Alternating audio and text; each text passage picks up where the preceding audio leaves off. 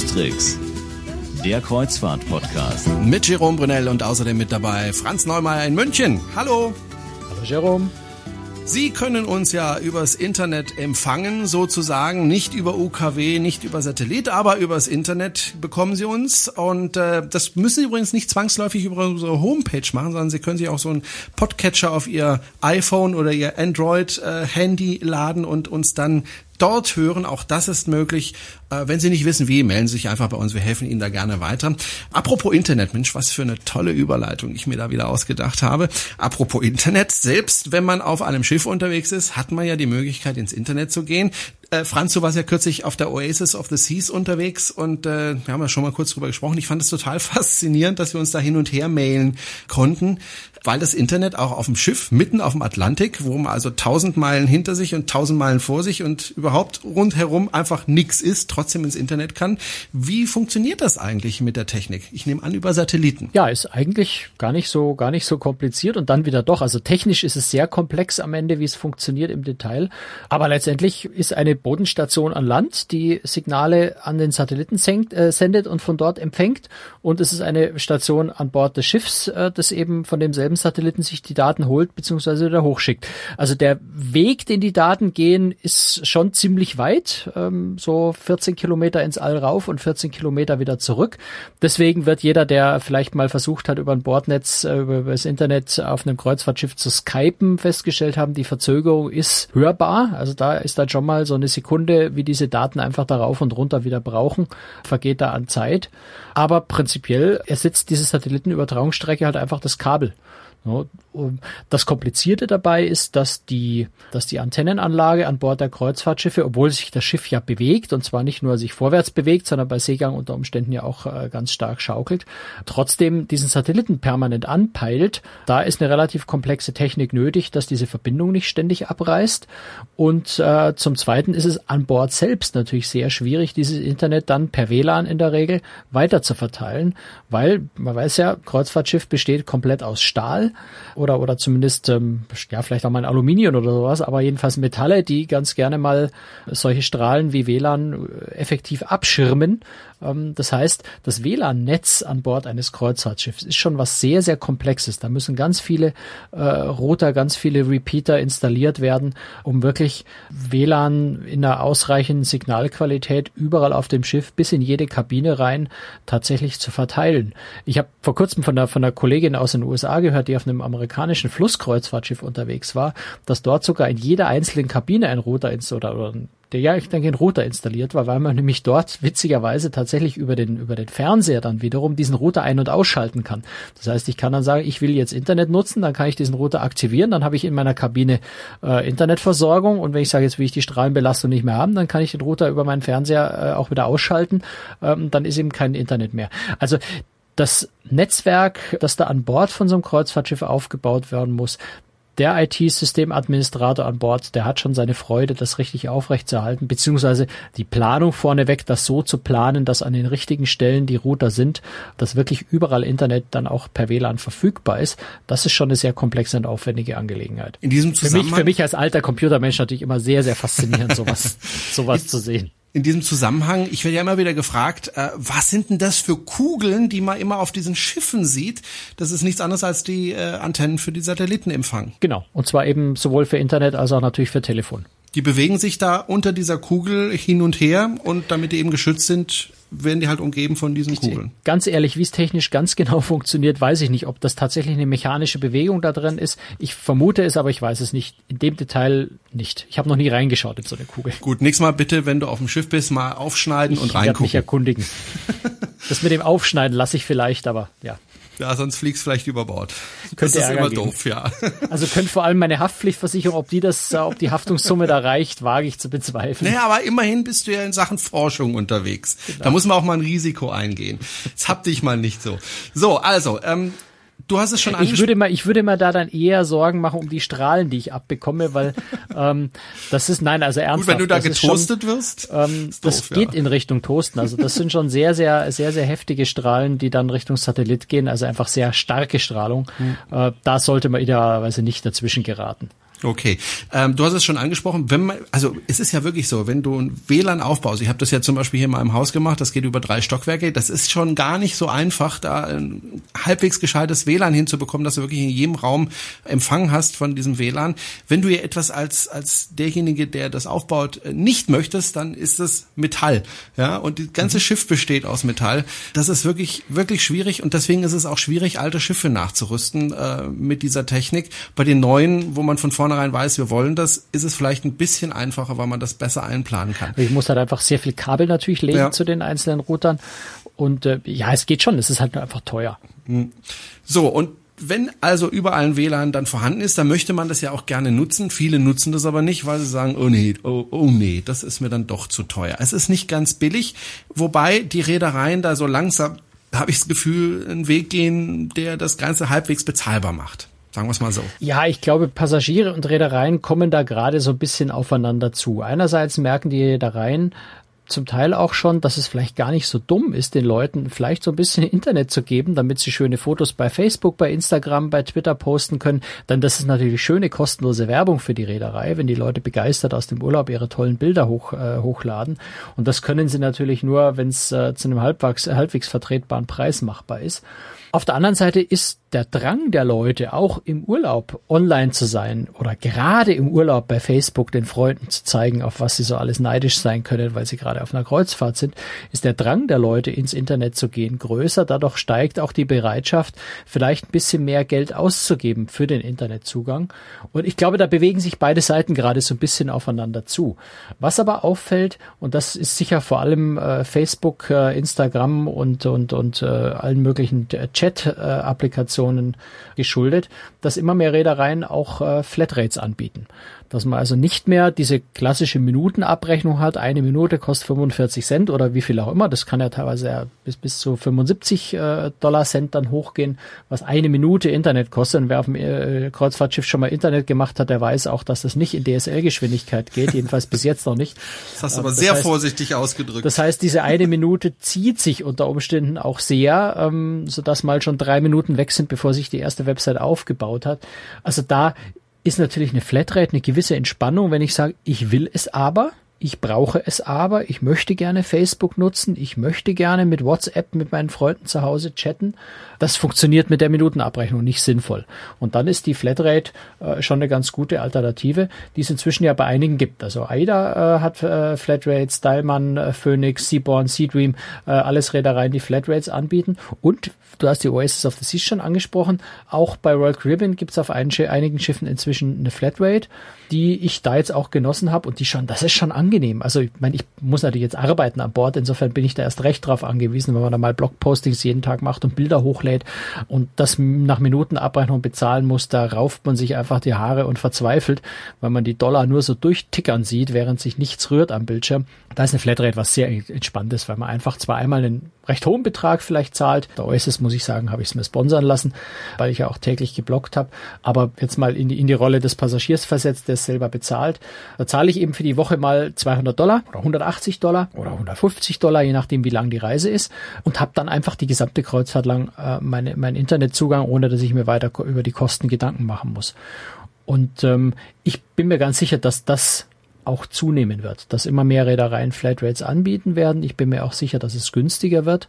Um beim Beispiel Royal Caribbean zu bleiben, die da so ein bisschen Vorreiter tatsächlich sind, was das Thema angeht, die nämlich gerade auf der Oasis und auf der Lower Seas ein neues System in der Karibik schon getestet haben, das auch im Mittelmeer später funktionieren soll, nämlich mit einem neuen Anbieter, der relativ tieffliegende Satelliten hat, ähm, die die Schiffe direkt anvisieren. Das ist wohl auch eine neue Technik, wie der Datenaustausch stattfindet und die sehr hohe Geschwindigkeiten also ermöglichen. Also die Rede ist von DSL-Geschwindigkeit für jeden Passagier. Das heißt also immer, wenn ich online gehen sollte auf dem Schiff, soll ich tatsächlich Geschwindigkeiten wie zu Hause bei DSL bekommen, was natürlich fantastisch wäre. Und das Ganze soll tatsächlich sogar auch noch günstiger werden als die Preise bisher. Also wenn die bisherige äh, Flatrate, bin mir jetzt nicht mehr ganz sicher, für die für die äh, 10 Tage Fahrt auf der Oasis waren es glaube ich 280 Dollar oder sowas, die Größenordnung. Also reden wir so über den Daumen gepeilt, über, über äh, 190 Dollar für eine klassische Ein-Wochen-Kreuzfahrt. Wenn ich mir denke, dass das jetzt nochmal signifikant günstiger wird, vielleicht dann 130, 120 Dollar kostet äh, für eine ganze Woche Flatrate, da sind wir schon in dem Bereich, wo man durchaus sagen kann, okay, wenn ich mir eine Kreuzfahrt für 1500 Euro leisten kann, die 120 Euro machen es auch nicht mehr fett.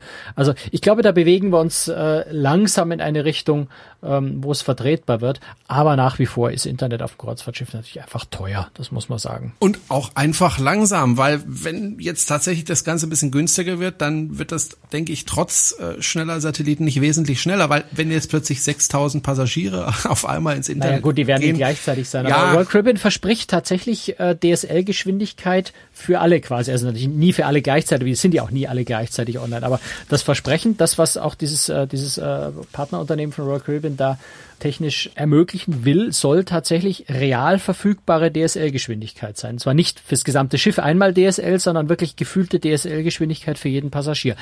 Bin sehr gespannt drauf. Äh, Ich glaube es, wenn ich es gesehen habe. Es gab ja bisher auch äh, auf Schiffen so Abschnitte, wo PCs standen, wo man sich dran setzen konnte, selbst wenn man jetzt kein Tablet dabei hatte oder keinen eigenen Laptop. Gibt sowas noch auf Schiffen? Das gibt's noch, das wird tendenziell immer weniger oder die Räume werden immer kleiner oder wenn die Schiffe ins Trockendock gehen, wenn ein paar Umbauarbeiten gemacht werden, werden die Räume abgeschafft oder die PCs dann vielleicht nur noch auf zwei reduziert und die irgendwo in der Ecke aufgestellt. Aber ja, das gibt's eigentlich überall nach wie vor, auch wenn ja heutzutage jeder irgendwie mit einem Laptop, mit dem iPad, mit einem iPhone rumrennt. Interessanterweise gerade, wenn wir von Kreuzfahrt reden, reden wir auch von, von älteren Passagieren, älterer Zielgruppe.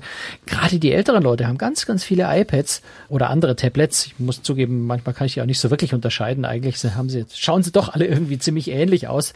So, sobald die Schutzhülle drum ist. Sonst, wenn wenn, der Apfel hinten drauf ist, ist. erkenne ich das, aber es ist immer eine schöne Lederschutzhülle drumherum, weil die Geräte sind ja nicht ganz billig.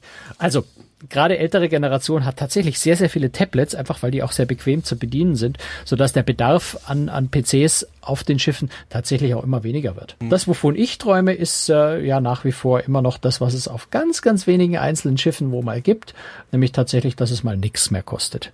Das Internet an Bord so selbstverständlich ist wie die Seife im Bad und so selbstverständlich wie das Kopfkissen im Bett. Das denke ich wird sicher noch ein paar Jahre dauern. Meinst aber du, das ersten, kommt wirklich? Naja, die ersten Ansätze sind schon da. Also die ein oder andere Flusskreuzreederei hat das schon. Also wie ich jetzt in Russland war, äh, beispielsweise mit Phoenix Reisen, die Reederei Orthodox Großes, äh, da war Internet einfach kostenlos. Das war ganz, Okay. ganz selbstverständlich, ganz normal. Äh, wo man bezahlen musste fürs Internet weil du gerade angesprochen hast, wenn man dieses Terminal benutzt. Also wenn man den bereitgestellten Computer an Bord, da hat es irgendwie ein paar Euro gekostet. Aber wenn ich mit meinem ein- eigenen Laptop über WLAN reingegangen bin, hatte ich da kostenloses Internet. Übrigens auch bei Hurtigruten haben wir über vor zwei Wochen ja mal gesprochen. Ja. Auch bei Hurtigruten ist Internet an Bord durchgehend kostenlos. Es ist manchmal ein bisschen langsam, aber durchgehend kostenlos verfügbar. Und das ist schon, ist schon ganz nett.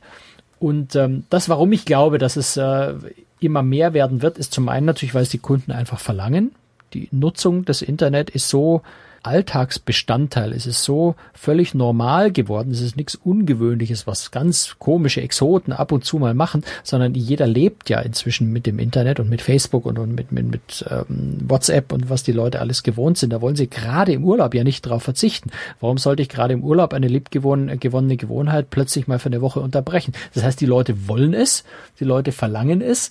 Sie sehen gleichzeitig nicht ein, warum sie da unglaublich viel Geld dafür bezahlen sollen, für etwas, was völlig normal ist. Und das, wenn man sieht's bei den Reedereien, die anfangen zumindest äh, schon mal für ihre Stammkunden, nämlich äh, teilweise Internet kostenlos zu machen. Also zum Beispiel bei Celebrity Cruises, bei äh, Royal Caribbean ist es so, auch bei Princess, bei Seaborn, dass Stammkunden, die also ein bestimmtes Statusniveau erreicht haben, ab 10 Kreuzfahrten, ab 15 Kreuzfahrten, ab so und so viel Cruise Points, äh, wie auch immer diese Statussymbol-Systeme aufgebaut sind, dass ich da tatsächlich entsprechende Freiminuten bekomme. Also ich bin jetzt selber, weil ich tatsächlich privat sehr viel mit Royal Caribbean schon gefahren bin, äh, habe ich dort den Diamond-Status.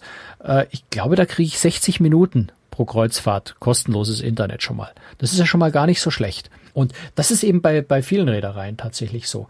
Celebrity bei den Freikontingenten je nach, je nach Statusstufe zwischen 90 und 100, äh, zwischen 90 und sogar 1600 Minuten. Also da muss man dann einfach sagen, 1600 Minuten ist quasi kostenloses Internet. Bei Princess Cruises äh, sind sind ähm, ab der sechsten Reise, ich, ich gucke jetzt gerade so ein bisschen nach, weil auswendig weiß ich das nicht, ähm, ab der sechsten Reise 150 kostenlose Internetminuten, bei dem noch höheren Status sind sogar 500 Minuten kostenlos.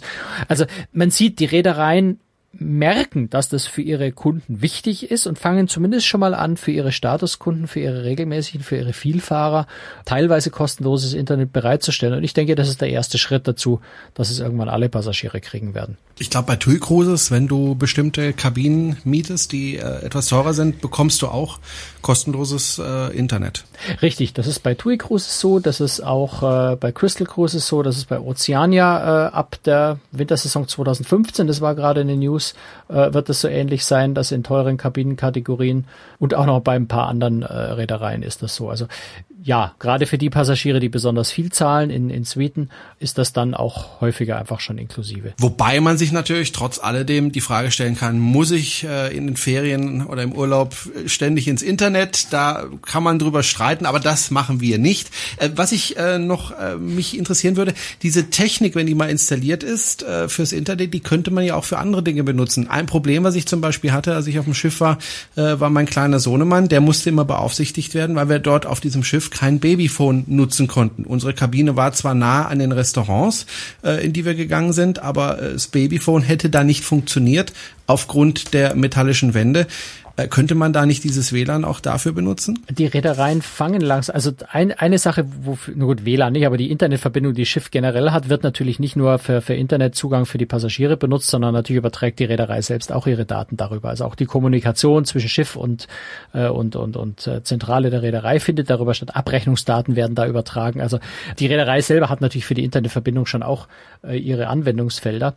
Aber es gibt auch für Passagiere tatsächlich immer mehr auch Apps. Costa hat so eine App, äh, Royal Caribbean hatte das mal. Da bin ich jetzt im Moment nicht ganz up to date. Es gibt ein paar Reedereien, die solche Apps haben, teilweise nur für iPhone, was mich dann immer ärgert, weil ich kein iPhone habe, teilweise für Tja. iPhone und für Android, die mehr oder weniger mehr schlecht als recht äh, funktionieren, wo man zum Beispiel über das WLAN IP-Telefonie machen kann, dass ich also dann per zwei, mit, mit zwei Handys äh, einfach über das interne WLAN kostenlos untereinander telefonieren kann oder mir mehr SMS oder halt äh, Chat-Nachrichten schicken kann, wo ich über das WLAN auf meinem Handy oder auf dem auf auf dem Tablet zum Beispiel das Tagesprogramm, die Speisekarten der Restaurants, meine persönliche Abrechnung, solche Dinge abrufen kann. Ja, das kommt immer mehr, das machen die Reedereien immer mehr, aber es ist noch so ein bisschen in den Anfängen. Also das wundert mich tatsächlich ein bisschen, dass das äh, nicht, nicht schneller vorangeht, ist allerdings auch technisch nicht ganz unkompliziert. Wie ist es eigentlich, wenn ich so jetzt ein Gerät tatsächlich nutze? Also angenommen, ich habe jetzt freies WLAN, äh,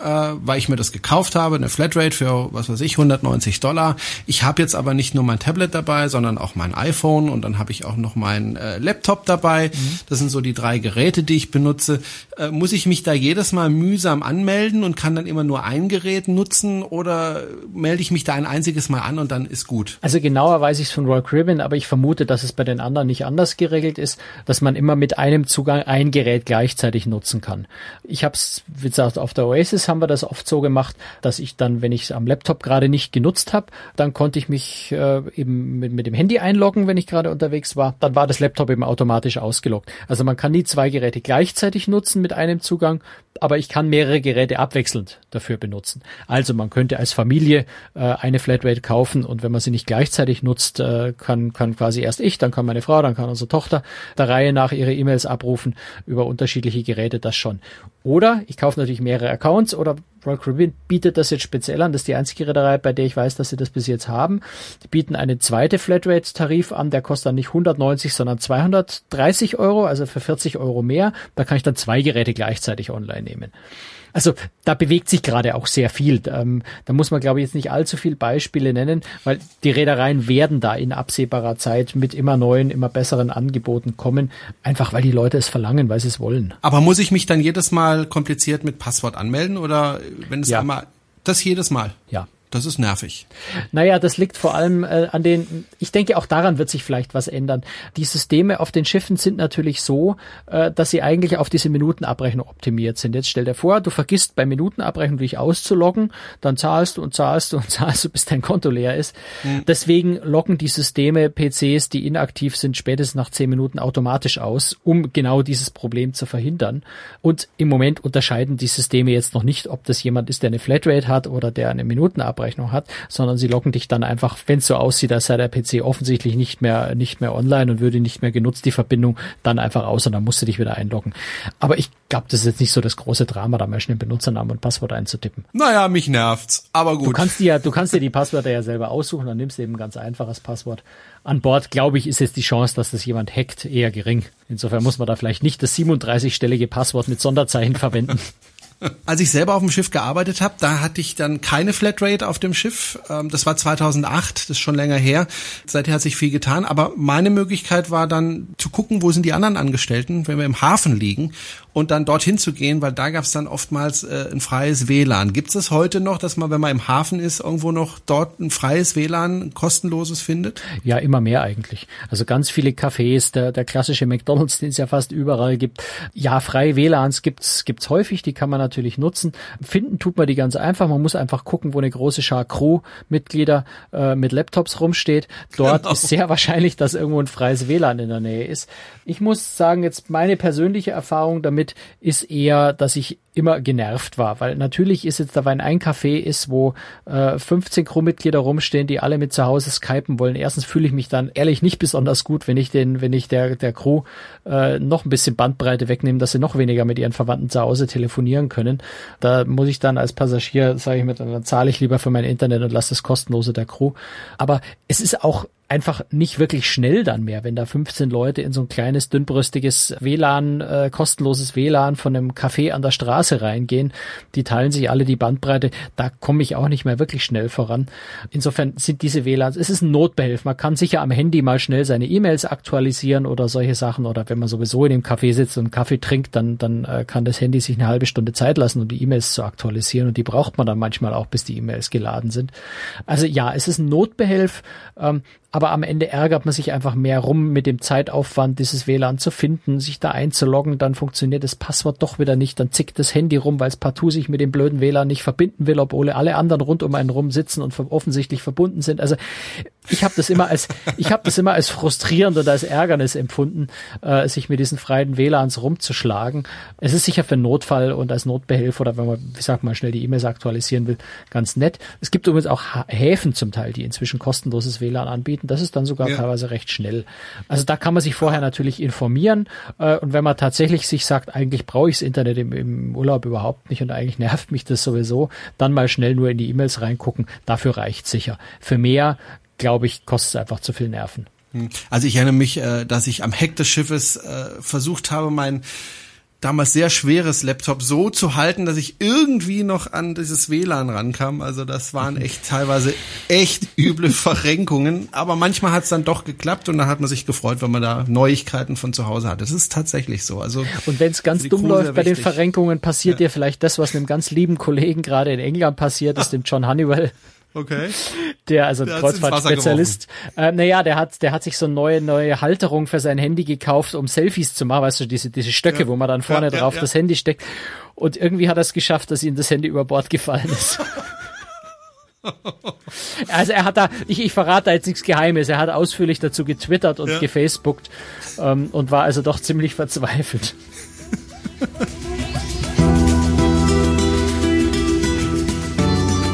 So, Franz, das war sie. Übrigens die 75. Folge von Cruiserix, der Kreuzfahrt-Podcast. Also ein kleines, aber feines Jubiläum. Und äh, ja, jetzt gehen wir so Richtung 100, ne? so ganz langsam. Das heißt, wir nähern uns langsam dem Durchschnittsalter des klassischen ja. Kreuzfahrtpassagiers an. das hast du jetzt gesagt. Das war jetzt böse, ich nehme es zurück. Also, das war's. Wenn Sie uns unterstützen wollen, Sie wissen's, dann bitte kommentieren Sie oder bewerten Sie uns oder spenden Sie uns ein bisschen Geld. Darüber freuen wir uns auch. Und vor allen Dingen empfehlen Sie uns weiter oder liken Sie uns in Facebook. Auch das hilft uns weiter. Dankeschön fürs Zuhören und ja, wir hören uns in einer Woche wieder nächsten Mittwoch. Na, Franz? Jawohl, bis dann. Tschüss. Servus.